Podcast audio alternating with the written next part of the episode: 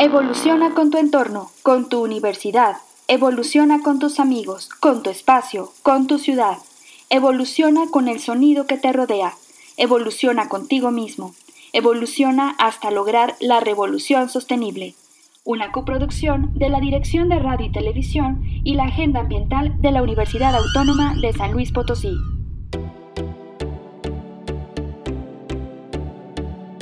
Según la Organización de las Naciones Unidas, la naturaleza resulta vital para nuestra supervivencia. La naturaleza nos proporciona oxígeno, regula nuestros sistemas meteorológicos, poliniza nuestros cultivos y produce nuestros alimentos, piensos y fibras. Sin embargo, se encuentra sometida a una presión cada vez mayor. La actividad humana ha alterado casi el 75% de la superficie terrestre y ha empujado a la flora y fauna silvestre y a la naturaleza a un rincón del planeta cada vez más pequeño. Alrededor de un millón de especies de animales y plantas se encuentran en peligro de extinción, muchas de ellas en las próximas décadas, de acuerdo con el informe de evaluación global sobre biodiversidad y servicios ecosistémicos de 2019. El informe exigió cambios transformativos que restauren y protejan a la naturaleza. Asimismo, se descubrió que la salud de los ecosistemas de los que dependemos, al igual que el resto de especies, se está deteriorando más rápidamente que nunca, lo cual está afectando a los mismos cimientos de nuestras economías, medios de subsistencia, seguridad alimentaria, salud y calidad de vida en todo el mundo. La deforestación y la desertificación provocadas por las actividades del ser humano y el cambio climático suponen graves desafíos para el desarrollo sostenible y han afectado a las vidas y medios de subsistencia de millones de personas. Los bosques poseen una importancia vital para el mantenimiento de la vida en la Tierra y desempeñan un papel clave en la lucha contra el cambio climático. El estado de los bosques del mundo 2020 destaca que desde 1990 unos 420 millones de hectáreas de árboles han desaparecido en pro de la agricultura y otros usos de la tierra. La inversión en la restauración de la tierra es crucial para mejorar los medios de subsistencia y reducir las vulnerabilidades y los riesgos para la economía. La salud de nuestro planeta también desempeña un papel importante en la aparición de enfermedades zoonóticas, es decir, enfermedades que se transmiten entre animales y humanos. A medida que seguimos invadiendo los frágiles ecosistemas, entramos cada vez más en contacto con la flora y fauna silvestre, lo que permite que los patógenos presentes en las especies silvestres se propaguen al ganado y a los seres humanos, lo cual aumenta el riesgo de aparición de enfermedades y de amplificación. Vida de ecosistemas terrestres. Objetivo de Desarrollo Sostenible número 15.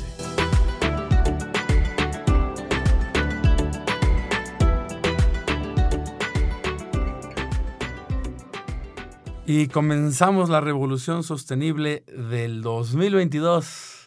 Ya no es la de hoy, siempre digo, comenzamos la revolución de hoy, 5 de enero de 2022, pero la del año, ¿no? Programa número 59.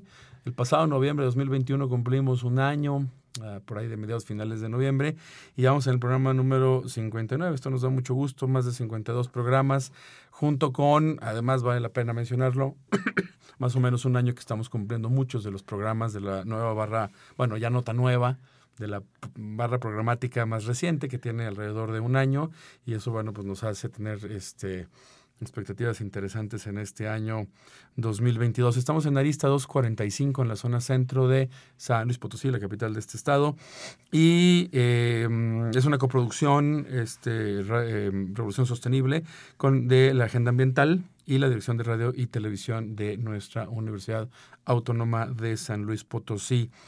El teléfono en cabina aquí en la capital, 444-826-1347. Em, el teléfono, ah, bueno, ese es si nos escuchan en el 88.5 de la FM, que es el que se escucha en las zonas cercanas a la capital del estado. Si están rumbo al norte y más o menos cerca a la frecuencia que alcanza el 91.9 FM, Radio Universidad desde nuestra este, querida eh, em, campus hermano Coara, que se llama allá en Matehuala, en el 91.9 FM, el teléfono 488-125-0160. Como siempre, bueno, pues siempre agradecemos a los operadores en cabina, depende quién esté, Ángel Ortiz o Anabel Zavala, si les toca los turnos, ahorita que es el último, prácticamente el último día, me parece, de vacaciones de la universidad, regresamos hoy en estos días estamos, eh, depende de quién nos toque, este, Lalo Carrillo y la producción de Diana Navarro y Fernando Magaña. Este, Fernando, por cierto, no se te olvide el TikTok. ya le estoy aquí echando. Y hablando de TikTok, en redes sociales, Agenda Ambiental UASLP. Este, pues en las principales, digamos, Facebook, Twitter, em, ¿cómo se llama? Instagram y TikTok, si nos vamos así un poquito por generaciones. Nunca tuvimos MySpace. y lo digo porque el primer programa que, que, tuve este, hace, hace 10, 12, 13, 14 años, no me acuerdo, aquí en Radio Universidad, pues tampoco tuve MySpace, ya como que había, estaba empezando a tronar. Entonces, bueno, si los que se acuerdan de MySpace es muy simpático, a mí me tocó tener cuenta, pero no lo sé nunca, fíjate. Fue prácticamente los meses donde estaba ya acabando. Bueno, estamos en las redes sociales modernas para que nos puedan escuchar en línea radiotelevisión.uaslp.mx. Ahí están los botoncitos del triangulito del play para que escuchen en vivo la transmisión y los podcasts. Acuérdense, busquen en, en, Spotify todas las producciones de Radio Universidad, por supuesto, Revolución Sostenible o ACLP, lo van a encontrar en Spotify y ahorita, bueno, pues 58 programas y el de hoy, pues lo escucharán la próxima semana. Y bueno, si lo pueden compartir por ahí, obviamente. Si eh, los invitamos a, que le den like a Agenda Ambiental USLP. Yo ya sé que dije redes sociales, pero el Facebook eh, pues es un, es un buen medio por el tema de, de los mensajes, de la longitud de los mensajes, de los multimedios que se pueden mandar que otras redes quizá no permiten tanta flexibilidad y es donde subimos más información. Entonces, si le dan like ahí, Agenda Mental OSLP en el Face y en el resto de las redes, les agradecemos un chorro para que estén ahí em, escuchando las actividades. Recuerden que es una universidad pública eh, y tenemos dos misiones. La primera es la formación de cualquier ciudadano del mundo, de cualquier país del planeta que quiera venir a San Luis. Y eso nos da mucho gusto porque tenemos muchísimos estudiantes desde licenciatura de muchos países.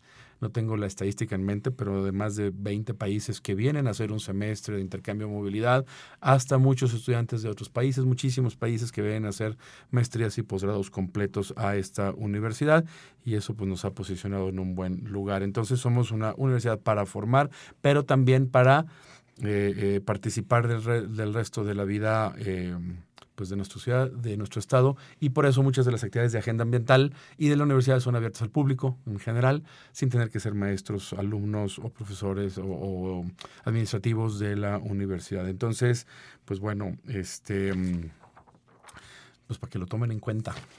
Vámonos entonces a desde la trinchera. Desde la trinchera. Expediente.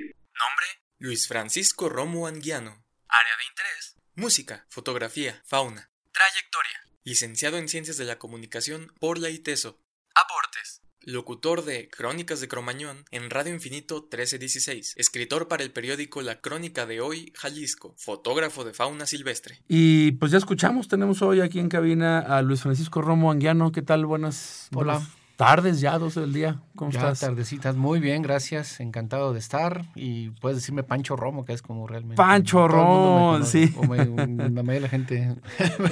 ya Luis Francisco, creo que poca gente. ¿Quién es Luis Francisco? Pues, sí, ¿verdad? Pero Pancho, ¿Quién es ese? fácil. Ándale, ándale. Más reconocible. Este, sí, tengo un primo que también siempre. Francisco, no, no, no, Pancho, Pancho, por favor. Sí. Está más fácil, como que todo el mundo sabe. Oye, Pancho, estábamos escuchando ahorita en la, en la um, capsulita, este, por gustos, bueno está el currículum, pero está muy curioso porque está el currículum acomodado según Pancho nos los dio, por gustos, música, así fotografía es. y fauna. ¿eh? Pero sí. eres comunicólogo de Leiteso, Ajá. allá Leiteso. en Guadalajara, ¿verdad? Guadalajara, así es. Claro, y este, pues bueno, la, el tema o el interés, como ya escuchamos en la primera cápsula que nos prepararon Diana y Fernando, sobre este, algunos datos interesantes de la vida eh, silvestre, bueno, de, las, de, de, la naturaleza en general, flora uh -huh. y fauna. Eh, pues aquí el, el, el, algunos de los datos que ya escuchamos, como que el 75% de la superficie de la Tierra eh, este, ha, ha, tenido mucho impacto y ha empujado a que se mueva, se mueva la flora y fauna. Y una de las cosas que más señalamos y que más nos hemos dado cuenta, yo creo que agradecemos cuando pasan cosas malas, pues por algunas cosas, digamos en este caso, que nos abrieron los ojos, ¿no? Y había gente que, que, decía, bueno, realmente, pues, ¿qué pasa si pongo más casas por acá y hago más desarrollo por aquí? Y si destrozo, deforesto, etcétera, ¿no? Bueno, pues puede pasar que las especies se mueven, como en este caso eh, los murciélagos allá en China, y pues nos trajeron un virus que quizá estaba por allá en algunas cuevas metidos o no sé cómo estaba. Los estudiosos nos irán diciendo cómo fue este tema del, del rastreo de este bicho que tenemos, el COVID-19, SARS-CoV-2, y Eh, y ahora con todas las mutaciones ya vamos en el Omicron. Mm. Este, creo que afortunadamente no ha sido tan grave en términos así de, de- no sé cómo se dirá, en términos de gravedad, no sé De- cómo se, sí. se dice, ¿no? De, de a lo mejor de muertos. Ándale, exactamente. Será en términos de en términos como de, ajá, como de mortandad, ¿verdad? ¿Qué tan grave te pones con Exacto, ¿no? la creo- Creo que ahí. ahorita dicen que se esparce rápido, ¿no? Pero no, no hay todavía, espero, indicios, no sé, no me queda claro, pero pues de que necesariamente, creo que ya aprendimos, ¿no? Yo creo que también los médicos, hospitales y todo a convivir con este Y, bicho, y ¿no? creo que la gente también estamos un poco más conscientes, ¿no? De, Somos, de, de usar, por la distancia, el cubrebocas, que, que en un principio, ah, como que no. Como que no pelábamos. Como que yo creo que hasta que no, no sé, si alguien cercano realmente se enferma o le pasa algo, es cuando como que reaccionas y, ay, pues de veras es cierto, ¿no? Fíjate que eso es cierto. Me parece que es Eso- como que no, no dices- aprendemos en cabeza ajena de Sí. repente. Sí, fíjate que por ahí de agosto, septiembre de 2020 fue la primera vez que conocí a alguien más o menos cercano que se murió.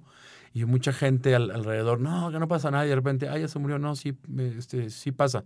Sí, y entonces empezaron a. a Sí, yo en un principio y luego hacía la gente sus reuniones como si nada, a fin de cuentas, las Sí. fiestecitas, escondidos y todo, pero como que no Sí. tomábamos en serio que era algo real. y- Sí, pensamos y que iba a pasar rápido como el SARS Sí, anterior. y el- dices, pues "Eh, no sé cómo se llamaba el meses". otro, ¿no? 2012, no sé cuándo fue. La gripe aviar y todo eso que Sí, pasó como, antes, ¿no? sí, como cuando nos estuvimos una- alguna vez con tapabocos, yo me acuerdo, Pues que estaban vacías las calles, unos claro. varios como dos meses, así como que Poquito, no. ¿no? Menos, yo Y creo. luego ya volvimos a la normalidad. Yo sí creíamos realmente que iba a pasar así. Yo, sí, sí, yo, yo, yo también en, en abril 2020 juraba que iba a ser así, pero fíjense, gracias a esto, creo que gracias, eh, desafortunadamente, eh, es que es difícil que uno agradezca algo que no quería que pasara, pero pues ya se ha diseminado tanto este, que, que los impactos que tenemos pueden provocar esto, pues que ponemos mucha, un poquito más de atención. Recuerden que hicimos incluso un, un concurso que se llamaba Resiliencia ante ecosistemas, en ecosistemas habitados, en, en, eh, el primer semestre de 2020 en la universidad, de foto y de cine minuto, que nos fue bastante bien en cuanto a participación y a material recopilado. Y este, mm, pues bueno, incluso, incluso dice aquí el dato que más nos estresó, Fernando, yo no sé por qué pones datos luego tan, tan feos, hombre. Fíjate, nos puse, Fernando Pancho nos, nos dijo que este mm, el estado del- de, los bosques del, 2000, del, del 90 al 2020, en estos 30 años, 420 millones de hectáreas que, de árboles que han desaparecido. Híjole. 420 imagínate millones de hectáreas. O sea, ni se puede uno imaginar esa cantidad. Sí, y aparte recuerden que son hectáreas. Al- no sé, la sí, gente que nos escucha, pero a ver, de un- alguien sabe, eso, eso hubiera sido la pregunta de hoy, fíjate. ¿A cuánto equivale una hectárea? Cuando no sabemos, le ponen ahí en Google y ya encuentran, ¿no? 10 mil metros cuadrados es una hectárea. ¿Cuántos árboles caben en, ¿Cuántos- un- cuántos? En, un en, en esa área, no? 10 O mil sea, metros cuadrados, ¿cómo es? Ah, pues, pues, pues imagínense que una casa, una casa, no sé, de clase media, una clase Infonavit de alrededor de 100 metros cuadrados, una casa de clase media de 200, 250 metros cuadrados de terreno. Ahora, imagínense 10 mil metros cuadrados. ¿Cuántas Sí, casas caben allá adentro, no? Sí, ¿no? Increíble. Increíble, ¿verdad? Y por Lo eso, que estamos haciendo. exactamente, ¿qué estamos haciendo? Y por eso, Pancho, ahorita que nos platicaba, además de que, bueno, primero, este, estudiaste comunicación, ¿verdad? Sí, estudié comunicación allá en Guadalajara, en el ITESO. Y antes de redes sociales y fotografía digital y todo este rollo, ¿va? Mucho antes. Sí, cuando yo estaba terminando la carrera, que fue en el 86, me acuerdo que, un- bueno, en- para entrar al cuarto año de la carrera, unos compañeros le pedían al director de la carrera que nos que pusiera un curso de computación o algo así. ¿Cómo? ¿En serio? Sí, Ah, dijo el director, ¿y para qué quieren eso? Todavía ni se usaba. O sea, eran tiempos en que no me acuerdo cómo se programaban las computadoras. Sí, eran, no, no solamente sé. los que llevaban, creo que administración o ingeniería, 85. usaban la computadora. De hecho, yo ya salí de la carrera y como hasta los, ¿qué sería? Unos 3, 4 años después, ya que estaba y después trabajé en la Cámara de Comercio de Guadalajara. Ya estando ahí fue cuando llegaron las primeras computadoras. Ah. Pero hacíamos antes lo que era Sí. el- el- la Gaceta ahí de la Cámara de Comercio, que es un, el órgano informativo que tiene más, es el órgano este, informativo más viejo de Guadalajara, que tiene más, más años, inclusive antes que el periódico El Informador. Y, este, y le hacíamos pues al estilo antiguito, pues de una manera artesanal, con Ujú. regla, y tenías que mandar a hacer la tipografía y luego pegarla. Híjole. Era cuate. Y luego estas prensas, ¿cómo Sí. se llamaban? Que, ah, Bueno, lo- ¿Cómo se la- era una onda rotativa que teníamos ahí Una en la Cámara de Comercio. ajá. Había una rotativa pequeña donde la imprimían. Sea, es un cilindro. Eh, no, no, ¿Cómo no, es? no tanto. No, es una, Una una, una máquina grande. Mandabas a hacer los negativos. Ya. Ya, te, ya nos entregaban los negativos y Ah, las ajá. placas. Entonces ya metía, este cuate Y agarraba la placa las, se le ponía tinta. las, las placas tenían tinta. Entonces metían ya las Ajá. placas en, en la máquina Ajá. y iban pasando este, el papel y se iba pintando. Y pintando, entonces la placa, pues, como Sí. un sello. Sí, es como. Sí, será como un sí. sello. Yo, Algo yo- parecido. Estaba muy chico, pero Algo bueno, parecido. en un sello. Pero hacer los negativos tenían que ser como si fuera una fotografía, lo que llaman una onda. Codalit, que era blanco y negro, nada más. Ah. Entonces, igual tienes que mandar las fotos aparte y ellos se encargaban. Y a veces las metían mal, y bueno, Sí, era sí, todo un show. Y te lo ponían de cabeza y ya salía la foto de cabeza o equivocada. Pues era, la verdad es que era todo un show, mucho trabajo Mucho trabajo para, sí, claro. para claro. hacer una, una revista. Y, Y- lo hacíamos claro. cada mes, después lo quisieron hacer cada 15 días. Entonces, para poder hacer cada 15 días fue cuando nos compraron las computadoras. Ah, bueno, claro. Las primeras Mac que hubo. O las segundas, Mac Macintosh, Classic. Eran unas sí, Mac Classic, unas- unas chiquititas. Sí, sí, como, como flaquitas altas, y una grande, que no me acuerdo si se Ah. llamaba 12i o no sé cómo se llama, era la que usaba el diseñador. Que en ese momento no se les llamaba Mac, sino Macintosh. Eran unas Macintosh. Era el sí, nombre claro, completo, ¿no? De la marca Apple, Apple obviamente. Macintosh. Macintosh, Apple recuerdo, sí. Y nos compraba una super impresora, este, que era láser ya, pero blanco y negro. ¿Y esto este, que a inicios de los noventas, Pues por ahí? debió haber sido, no me acuerdo, soy muy malo para la memoria, pero debió haber sido pues a principios de los 90, por ahí. Principios de los Yo noventas. creo que gastaron como 100 mil pesos en todo el equipo, que era un dineral para Mucho más de lo que es ahorita. 100 mil Es pesos. más, una vez por ahí ni el gobierno del estado tenía es- es- esa, Esa impresora. Por lo menos la impresora. Y me acuerdo que alguna Sí. vez nos, por alguna razón mandaron a hacer algún trabajo del gobierno del estado, que no voy a decir por qué, ni de quién, Sí. pero nos como no tenía, pues nos mandaron a hacer ahí Claro. algún trabajillo ahí De extra. los ¿no? primeros innovadores. Sí, fue de los... Este, pero bueno, para alguien que, es, que, que estudia comunicación y además que le gusta la fotografía, pues bueno, es imprescindible manejar. Además, tener acceso a la tecnología y conocerla, ¿no? Sí, claro, y aparte, por ejemplo, la fotografía, pues nosotros tomábamos las fotos en blanco y negro y las revelábamos ahí mismo, teníamos un cuartito de revelado. Que, que ahí Entonces me tocó era también cuando chido. estaba en la carrera de daba clases de foto, Mm, antes de la época digital. Ajá. Padrísimo. Sí, no, pues este, y algún tiempo que trabajé en un semanario también te daban tus, tus rollos y ahora le tomaba reventos. No, y luego acababas bien drogado después de con todos los vapores de los químicos, salías así del laboratorio. No, todo hombre, así. el, bueno, había que ponerle un extractor de aire al, Sí, al- sí, al- sí. Porque unos químicos. Pero aparte acabas partes, todo lampareado porque está todo oscuro y salías a la luz. Bueno, era. eh, Y el Y eran horas, no eran 10 minutos. No, o te sea, metías un buen Horas rato. para poder acabar Sí, un y, cierto y- proceso. y aparte siempre con la incertidumbre si, si primero si habías tomado bien la foto, sí, mano. este, y segundo si habías revelado bien el rollo, y tercero después al imprimirla en el papel, porque a veces por alguna tontería ya, ya otra vez a repetirla y otra. Sí, aunque, No, aunque Pancho y yo nos llevamos unos años, yo a los 86 tenía 10 años apenas, pero todo lo que estás contando me tocó como la parte final. El final sí. Porque claro. yo cuando acabé de dar clase y usamos el cuarto oscuro y aprendí, a los poquito tiempo ya, la, ya lo digital, se, se- se hizo comercial. No que no existiera en los ochenta y tantos. La primera cámara, creo que la Kodak, que esta grandotota, carísima que hubo digital, creo que fue a final de los ochentas, pero pues era inaccesible. Claro. Entonces, este, pues digamos todavía en los ¿no? noventas. No, yo me acuerdo la primera también 2000. cámara digital que llegó ahí, era una chiquita, como tipo los discos estos de tres y media, no sé cómo se llaman, los primeros cuadraditos que metías a Sí, la sí, máquina. sí, sí. Pues tomaban eso, una resolución, pues Súper para aquel baja. tiempo dices, qué padre, pero ahorita es nada, o sea, Sí, todo no, se veían y cabía una. pero sin embargo, para su tiempo nos funcionaron bastante bien, ¿verdad? Fueron así como la quinta este, maravilla. Entramos, fíjense, vamos a hablar de, de ecosistemas, pero imagínense el reto de documentar, y en este caso, Pancho, bueno, pues la- lo que uno recuerda también en la memoria, quizá algunos de los materiales de los 80, pues bueno, en papel, con mejor calidad que lo digital, obviamente, ¿no? En esa época.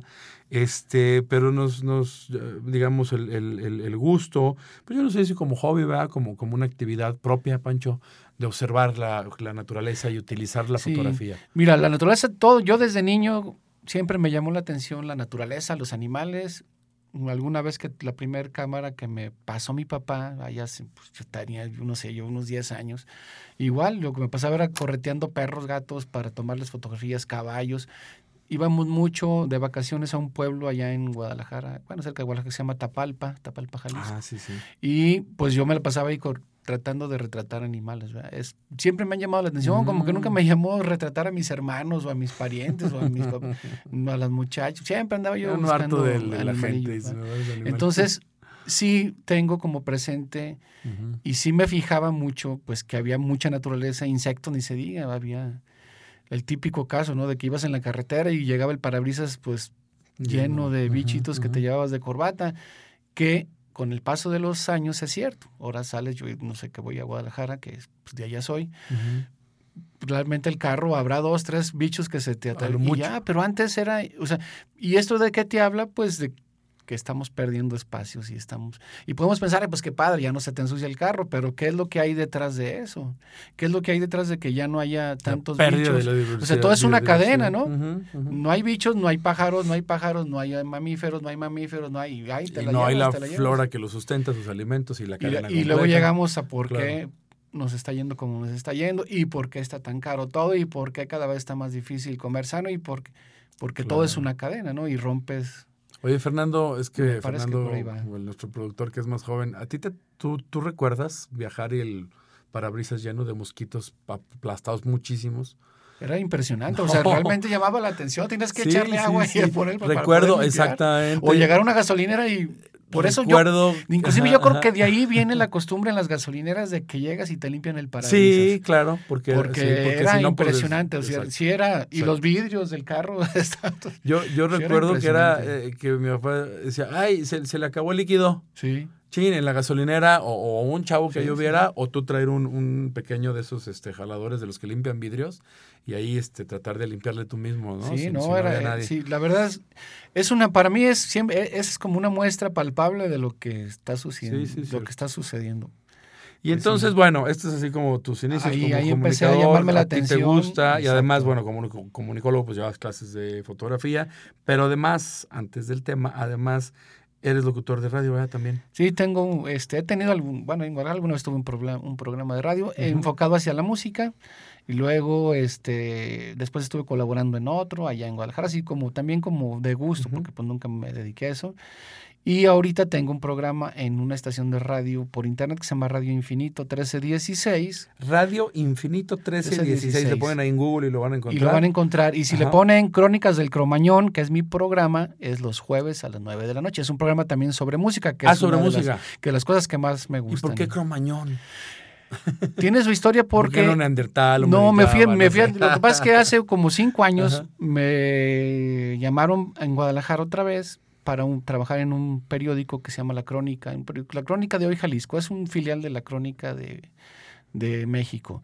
Y me invitaron a trabajar como, este, como editor de fotografía, yo era el que me encargaba de los fotógrafos y de la fotografía en sí del periódico, de lo que hacíamos ahí en Guadalajara. Y ahí empezaron a hacer enfocarse más en lo que es la cultura, en, en varias páginas metieron un editor de cultura y pusieron, a esa sección le pusieron Cronomicon, Pero como que a los compañeros de policiaco y de todo lo demás no les gustaba el nombre o no le hallaban y le estaban, le echaban mucha carrilla como de cromañón. Este, entonces yo a la hora que me piden una columna sobre música, pues se me ocurrió, ah, pues le voy a poner cromañón a la columna nomás. La, ver- la verdad, un poquito por terminar ya con ese desmadre sí, que traía, sí, ¿no? Y se quedó cromañón. Entonces Órale.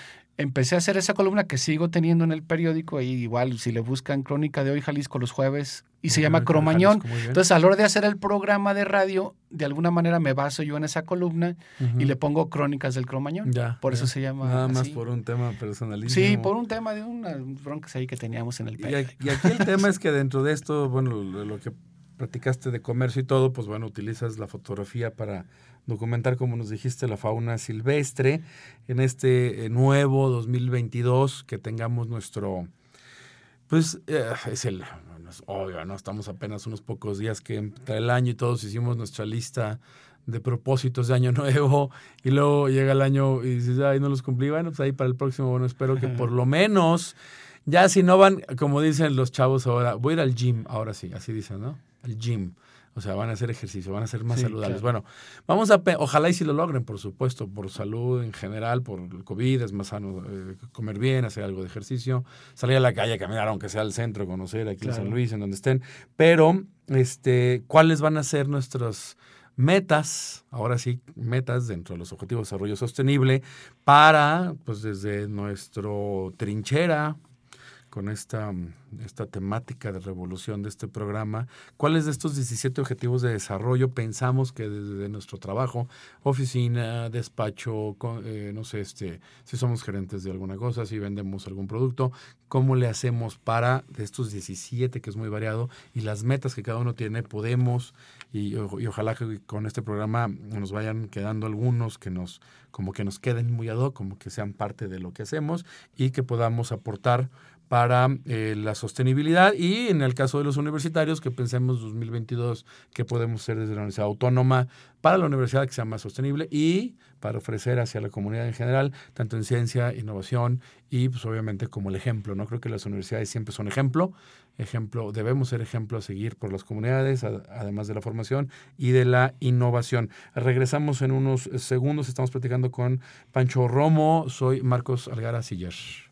Y continuamos haciendo la revolución sostenible, en este caso del año 2022, enero. Ojalá y tengamos las mismas ganas todos, si todavía estamos, estamos, yo no hablo por mí, alguno de los que nos escuchan está medio crudos de los festejos de fin de año, aunque es ya 5 de enero. Pues todavía pues, queda la rosca. Queda, queda la rosca, ya ni recuerdo, es cierto. Algunos la hacen el 5 en la noche para el 6 Reyes, algunos la hacen el 6. Y otros la hacen los dos días, la mera verdad. Bueno, yo, yo creo que los dos valen, ¿no? Claro. Con un grupo por aquí, un grupo. Aquí el problema es que pues deberíamos realmente... Eh, este, todavía con el tema del, del bicho COVID, eh, pues hacerlo en corto con nuestro núcleo familiar. Oye, y en el punto de vista de la cuestión también sostenible, revolución, acuérdense que hay unas roscas que luego le ponían una, unos componentes que decían que ya no se van ah, a poner fíjate, porque están qué bueno, bueno, extinción. estamos con, estamos con Pancho Romo, nuestro invitado de hoy, en este caso fotógrafo de naturaleza este, y de aves también principalmente, pero lo que dice Pancho es cierto, eh, no, no, recuerdo si fue en este programa o en el que tuve antes hace unos años, pero platicábamos sobre las roscas y una de las frutas secas. Sí. La verdad. La biznaga era una de ellas. La biznaga, por ejemplo, que está protegida, ¿no? Sí, que y no, me acuerdo cuál. Entonces, una, una, no me acuerdo de cuál color, pero que nos gusta mucho a mí en general, sí me gusta que me toquen las frutitas estas, este, mm, están prohibidas y hay algunas roscas que traen la leyenda, ¿no? Que traen solamente frutas secas permitidas. ¿Cuáles son? Pues, las otras que no están en peligro de extinción, que no son endémicas. Y piensen en esto. Hace rato, antes del cierre del primer bloque, Pancho nos estaba diciendo y decíamos, sí, pero pues igual si yo me acabo esta biznaga era el alimento y el hábitat de otros bichos ahí, insectos, hormigas, etcétera, que eran parte de esta cadena trófica que se extendía a otras especies. Todo tiene una cadena, y que, y que exacto, ¿no? Y que si dañamos, pues nos pueden pasar cosas como el COVID. Estamos aquí en la capital de San Luis Potosí, 88.5 de la FM, 91.9 FM allá en Matehuala también, San Luis Potosí. El teléfono en cabina aquí en San Luis, 444-826-1347 y en Matehuala 444, perdón, 488 125 60 Y eh, soy Marcos Algarra Siller, estamos con Pancho Romo platicando sobre cómo llegó sus, em, sus ganas, su, su, ánimo desde la comunicación y de manera, aunque su trabajo era en la Cámara de Comercio allá en Guadalajara, este, Cámara de Comercio me estaba diciendo, va, eh, pues bueno, el gusto por hacer una actividad Em, pues, personal. Claro, en este caso. y esto es, esto es muy padre. Yo creo que es muy padre que todos tengamos este hobby. Algunos dicen, no, mi hobby es escuchar música, ¿no? Entonces se tiran en la cama y se pueden escuchar música y no hacer nada. No es lo mismo a ser, soy un audiófilo o soy un melómano y escuchar música es conocer sobre la música. Entonces yo creo que nuestros hobbies enfocados a tener un poquito más de conocimiento sobre que lo hago, técnica, ¿no? Digo, no por criticar, pero tengo un hijo adolescente, ¿no? Y dices, ¿qué haces? Escucho música. Y digo, ¿realmente estará aprendiendo sobre la música algo, este, sobre el grupo? ¿O simplemente está cotorreando por el WhatsApp con compas y con los audífonos puestos?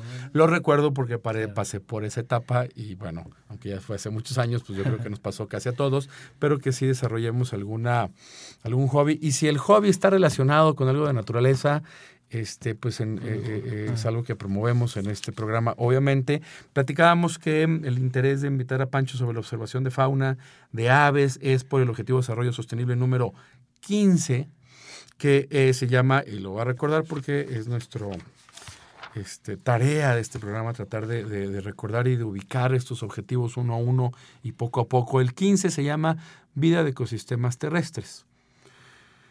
En este caso, bueno, las aves pues están en ecosistemas terrestres, algunas salen tantito a pescar, pelícanos y demás, pero pues no pueden vivir obviamente sobre el océano.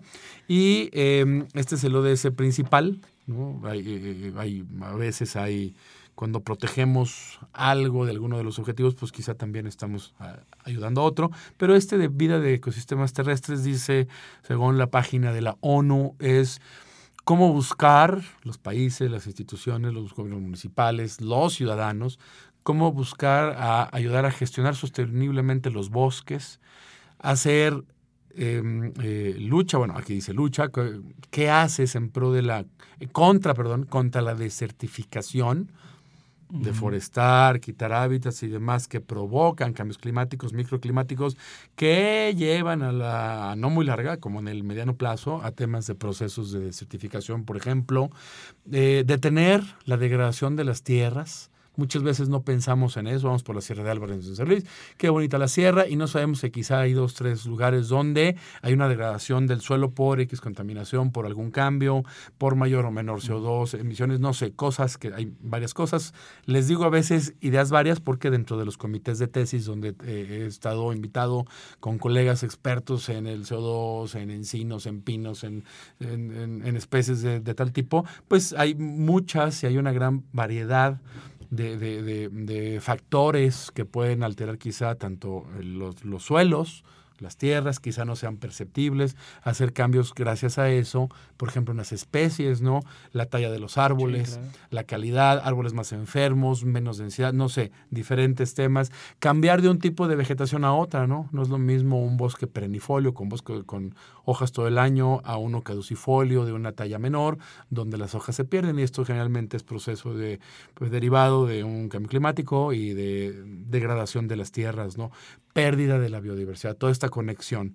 Dice, hay que velar por la conservación, restablecimiento y el uso sostenible de los ecosistemas terrestres. Em, y bueno, los servicios ambientales que nos proporcionan. Ahorita dice, quizá no se escuchó, pero hice un sonido de aspirar. El oxígeno creo que es el primero que todos aprendemos desde niños, ¿no? los procesos que necesitamos de, de, todo lo verde que hay para poder tener oxígeno y respirar. Los humedales, que luego como que no sabemos qué onda con los humedales, no nada más porque vamos a la media luna y padrísimo acá y los peñoles muy bonito, no, sino las aportaciones ecosistémicas que se tienen que son variadas. Hemos ya platicado durante todo este eh, andar de revolución sostenible con gente que nos platica sobre eh, los beneficios. Promover la gestión sostenible de todos tipos de bosques, de, de no nada más bosques, recordemos también que y esto lo hemos platicado con colegas que investigan los, los desiertos. Un desierto tiene mucho eh, biodiversidad, ya es un desierto si está en tal región del planeta que es desértica, por las características que está, que tiene que ver con los vientos alisios, donde está, bueno, una serie de cosas de climatología que no voy a dar clase hoy de eso, pero que eh, a veces eh, desestimamos un poquito como si no fuera importante y como si no hubiera nada. Yo creo que es bien importante saber que también hay todo un unas correlaciones ecosistémicas entre las especies del desierto, más pequeñas, menos visibles, menos verdes o a veces espectaculares, a menos que haya rocas grandes, que a veces pues hay gente que prefiere quizá ver el verde, pensando que hay más biodiversidad cuando hay verde, ¿no? Y bueno, la rehabilitación de los tierras y suelos degradados, y pues esto dice procurar un mundo con una degradación neutra. O sea, que ya no degrademos y tratar de recuperar. Que aunque esto es una, es una utopía porque el crecimiento de la población exige que haya un desarrollo, que haya industria, que haya casas, que haya todo este rollo. ¿Cómo le hacemos desde nuestra disciplina para buscar que esto sea menor? Y lo que me gustó de Pancho, que lo invitamos, es que comentaba antes de empezar el programa, que ha visto durante todos estos años cambios Claro, sí, tengo, bueno, quizás el ejemplo es el Parque Tangamanga, ¿no? Que quizás es el, pulmón aquí de la ciudad. ¿Cuántos años llevas en San Luis? Tengo 17 años en San Luis, aunque ya había venido antes, de hecho, pues mi, mi esposa, este, mi esposa es de aquí de... Mi esposa es de aquí de, de, San Luis, pues, entonces ya muchos años antes eh, venía, ¿no? Y pues de, de ir al parque Tangamanga, pues ahí a tomar fotos, normalmente me gusta ir al laguito que no está, que está como más este, virgen, por decirlo de una manera, que es, Es el el que lago está menor. como para, mm, para atrás allá. ¿cómo se Sí, llama? este, mira, cerca de donde está el... Por el periférico ahí. Sí, pero cerca de, ¿cómo se llama? El lugar este don- donde están las albercas y eso, más o menos por ahí. Ah, sí, sí, donde está el una- splash. Exacto. El Ay, splash. esa es una zona, es un lago de buen tamaño Ajá. y es el que tiene más fauna, por lo que yo he ¿Son, visto. son estas fotos que estoy viendo? Sí, la mayoría de las fotos son de ese, de ese lugar. Este, y sí he visto, he notado con el paso de los años que cada vez hay menos, menos este, aves. Antes, pues tomé muchas fotos de colibrís, ahora hay menos. Ardillas ni se diga, cada día. Hubo un tiempo que había muchísima ardilla, a lo mejor ya se habían hecho plaga o no sé cómo digan los expertos, pero ahorita hay- muy pocas. Bueno, ahorita están invernando, pues, pero realmente el año han bajado muchísimo. Antes había tuzas, que tiene años que yo ya no he vuelto a ver ni una sola. De hecho, ya tenía, desde que tengo la cámara digital con el lente más grande, ya no he vuelto a ver tuzas. Por ahí vas a ver una foto de una. ¿Qué, años. ¿Qué, qué objetivo una- tienes? ¿Un telefoto muy...? No, tengo, ¿cuál? bueno, es que normalmente tengo una cámara Nikon que tiene un, un telefoto hasta un 2000, 2000, 2000 milímetros. Ah, y se de puede hacer digital un deportivos de esos 4000. que vemos en los estadios de fútbol y así. Como si fuera ese tamaño, pero realmente no es una cámara ni siquiera profesional, es una cámara no De tan de grande, formato medio, pero ajá. tiene, te, te acerca, puedes tomar fotos de la O sea, que no es un full frame la cámara, pero el, el lente sí es, sí es bastante bueno. Pero el lente eh, acerca mucho, no es la calidad profesional, pero sí es semiprofesional Ya. y sí me puede permitir acercar mucho. Sin espantarlo, porque Sí, si te sí, acercas un exacto. poco, puedo, estar desde muy lejos y tomar este, fotos bastante cerca de los animales, ¿no? Sin, problema. Entonces, yo sí he notado, igual insectos, este, cada vez veo menos. Hay aves que migran cada invierno que vienen aquí al parque. Y también, a veces, yo noto menos aves, este, no sé, hay- mm, no quiero este, juzgar, es- pero de repente veo que a veces hacen arreglos en el parque o cosas que pues como que sin, sin una supervisión de alguien o sin importarle realmente lo que es la fauna.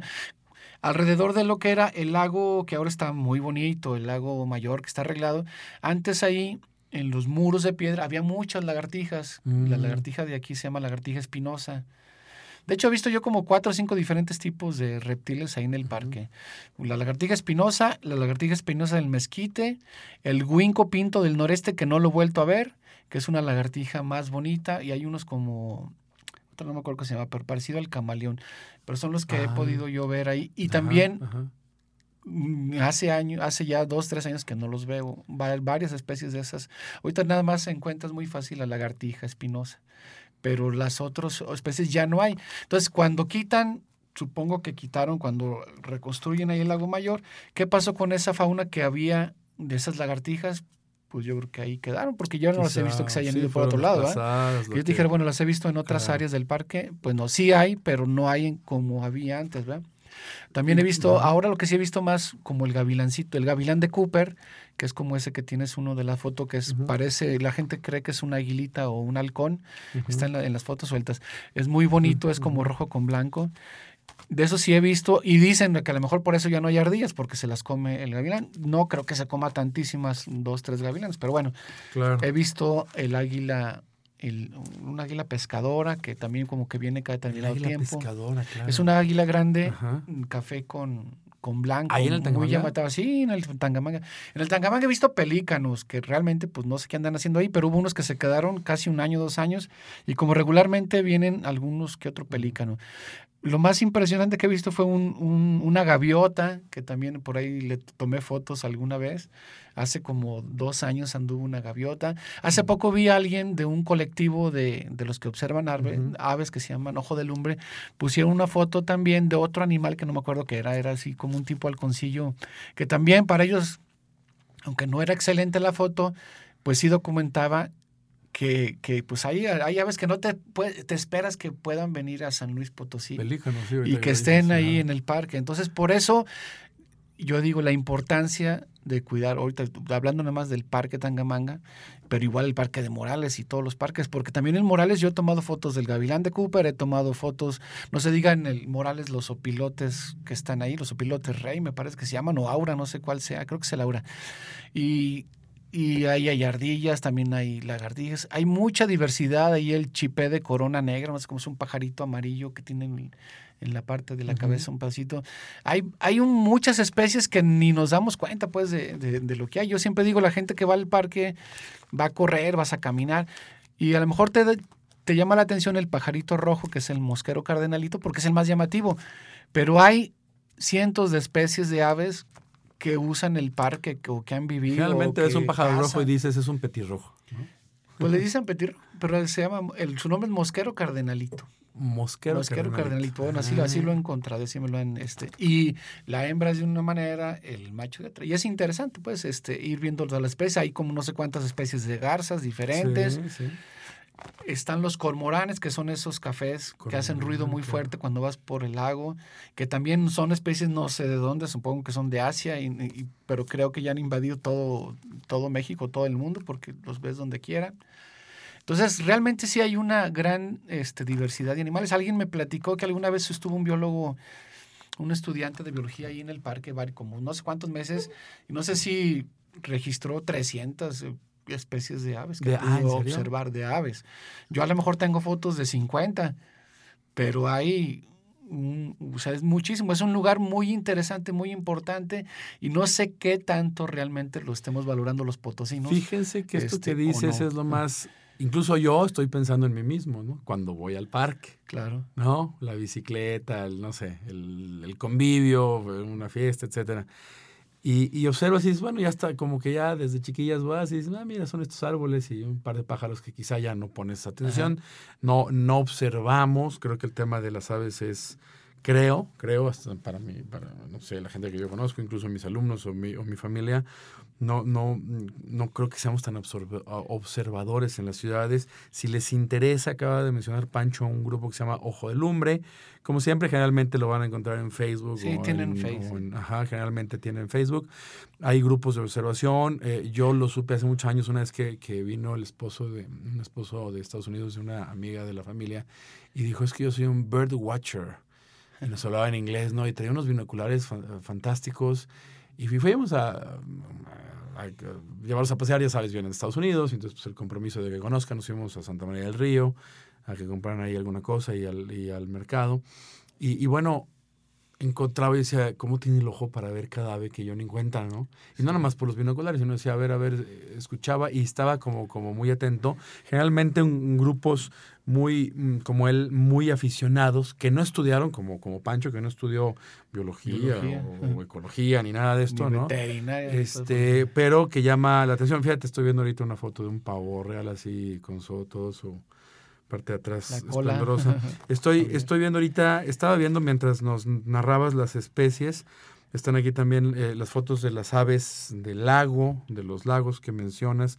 También tienes aquí documentado las fotos, me imagino, las del zoológico, Sí, de lo que sería ahora lo que, de lo que tenemos en el zoológico, no sé que ya es una unidad de manejo ambiental, que tiene todo ya un personal contratado que, que es experto, creo que es una chica. De hecho, había quedado que íbamos a tratar, este Fernando, de contactar. Creo que una chica hace un par de años, ahorita la verdad ya perdí la pista, que estaba a cargo de esta UMA, Unidad Unidad de Manejo Ambiental del Parque Tangamanga.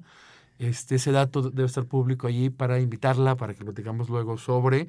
Y ya en la parte técnica profesional, digamos, del manejo de las especies de un parque como el. Tangamanga.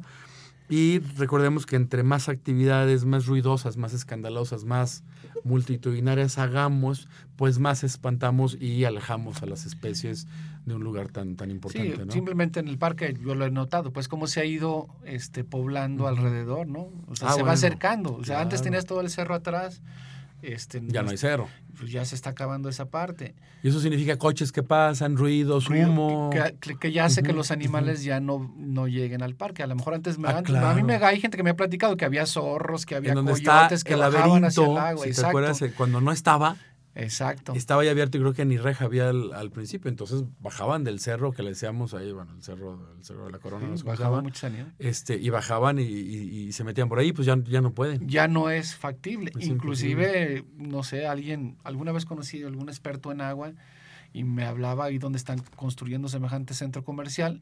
Ahí había un manantial muy importante Ah, subterráneo, ¿en serio? pues ya Claro, que no, de alguna no, manera surtía por abajo subter- a la- a- a- de agua al parque, cosa que ya no Mm. está sucediendo. Entonces, pues va a empezar, bueno, supongo yo que está teniendo muchos problemas con el agua el lago, el, el- el lago del parque y en general el parque Tangamanga, ¿no? En de surtirse de agua, porque si están esos lugares ya con- se están construyendo encima de ellos, el agua que bajaba del cerro ya no llega hasta el parque. Claro, no, bueno, Entonces, todo el todo- tiene- que ahora se va por Si puedes ver, no sé, he tomado a lo mejor, hay 10, 15 no, mm, tipos de mariposas. Eh, Estaba, O sea, sí, hay, sí, o sea sí, aquí realmente tengo. si nos fijamos, es increíble. Hay- el otro día que fui estaba viendo al- alrededor de ese lado que había todavía unas florecitas y hay unas mariposas y unas polillas increíblemente bonitas y eran como, no eran todas iguales, eran diferentes, seguramente eran cinco o seis especies diferentes, pero son, no sé, de dos centímetros, un centímetro, muy chiquitas. Y las vas viendo, esa que estás viendo, por ejemplo, esa amarilla, también es una cosita así de 2, 3 centímetros.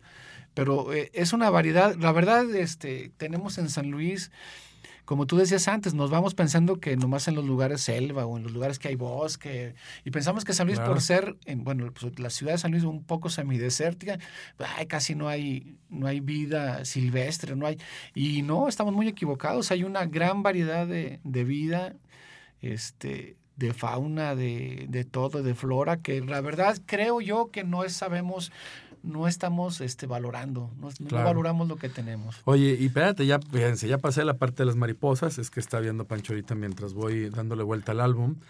Tortugas. También tortugas, supongo que hay unas que la gente se ha ido a llevar ahí, pero sí hay ya como tres o cuatro diferentes tipos de tortugas que, digo, yo no soy un experto, yo lo que hago, tomo las fotos, las subo a una página que es del gobierno del estado que se llama naturalista.com, ahí puedes encontrar toda Ah, la diversidad claro. de Busque naturalista. flora, fauna que hay en, en el, y ellos ahí, tú las subes y hay quien, los Y dices dónde, dicen, dónde la, la ¿dónde la pones? Pon- localizas dónde, y hay expertos que dicen, no, pues este es un, Ya. Te, ponen el nombre de la especie, ¿no? Y, y ahí es como yo le voy haciendo para saber los nombres de las Para especies. poder, claro, claro. Que los, Este, fíjate, aquí en las y lagartijas está bien ya- interesante. Esta está bien, esta está bien padre, Sí, mano. esas son. parece como las- dragón, Sí, tienen cara como. Esa es la, esa es la, la que te decía, la lagartija. Tiene como manchitas espinosa. azules y grises y bueno, está Sí. espectacular. Vas a ver por ahí, esa que tienes ahorita, que es una lagartija un poco diferente, parece como un dragoncito, pero tiene los colores y las rayitas este, de color azul. Ese es el huinco pinto del noreste, Mm. que no he vuelto a ver, lo vi un tiempo. Igual el sapo gigante, aunque me dicen hay gente que sí los ha vuelto a ver, yo solamente he visto una vez ese zapote, es un zapote muy grande. Oye, y después de, fíjate, bueno, aparte están en un buen orden, lagartijas, sa- sapos, ranas, libélulas e insectos. Bueno, Sí, pues fui- hay los una fui- ca- hay, sin querer una, una cadena muy... Sí, muy los tengo acomodados realmente como por aves, este, después. Claro. Y son algunas fotos que ya tengo como difícil, tres ¿no? o Captar libélulas. sí, por la manera que se mueve, ¿no? Y colibríes. sí, hay- pues eh, uno con suerte y dos pues teniendo lista la cámara. Bueno, los colibríes si están Sí, tienen- libando exactamente, pues está un poquito más fácil porque están ahí, en la Ajá. flor. Pero bueno, y esta que está posada en Pues una las- ramita, se ¿no? posan sí, pero a veces también la suerte de traer la cámara dos y atinarle. volando en pleno vuelo. Sí, están que se de, de alguna manera. Esas sí las tomé con otra cámara que tenía. Que Sí, es con una velocidad creo que es una velocidad ¿cuánto? ¿De como- uno, dos como un- mil, Como uno? un mil o dos Un mil. mil o dos mil más o menos, ¿verdad? O sea, Sí. cuando uno dice en, en fotografía un mil o dos mil, estamos pensando en uno, fíjense, uno diagonal mil, uno Ajá. diagonal dos mil, quiere decir uno entre dos mil. Uno significa un segundo. Es un en milagro. términos de, de- de- de- de fotografía. Ajá. Entonces es, es la milésima parte de un segundo. Cuando Así dice, es. yo tomé la foto de esta libélula a un 2000 o un 2000, por decirlo más rápido, digamos, por hablarlo rápido, significa que la cámara abrió y cerró eh, una cosa que se llama el obturador, donde deja pasar la luz. Y eso lo hizo en una fracción que duró la dos milava parte de un segundo. O sea, yo puedo decir. Rapidísimo. Yo, yo tomé una dos milava parte de la vida de la libélula. Dos milava, O sea, imagínate. logré capturar una dos O milava. sea, en un segundo pudieras tomar dos mil fotos. Exacto. Entonces imagínense lo rápido que te lo diera, que la tecnología nos da. Y, y Claro. esto no es nada más por las cámaras. Bueno, la aprovecho a la gente que no sabe de, de fotografía.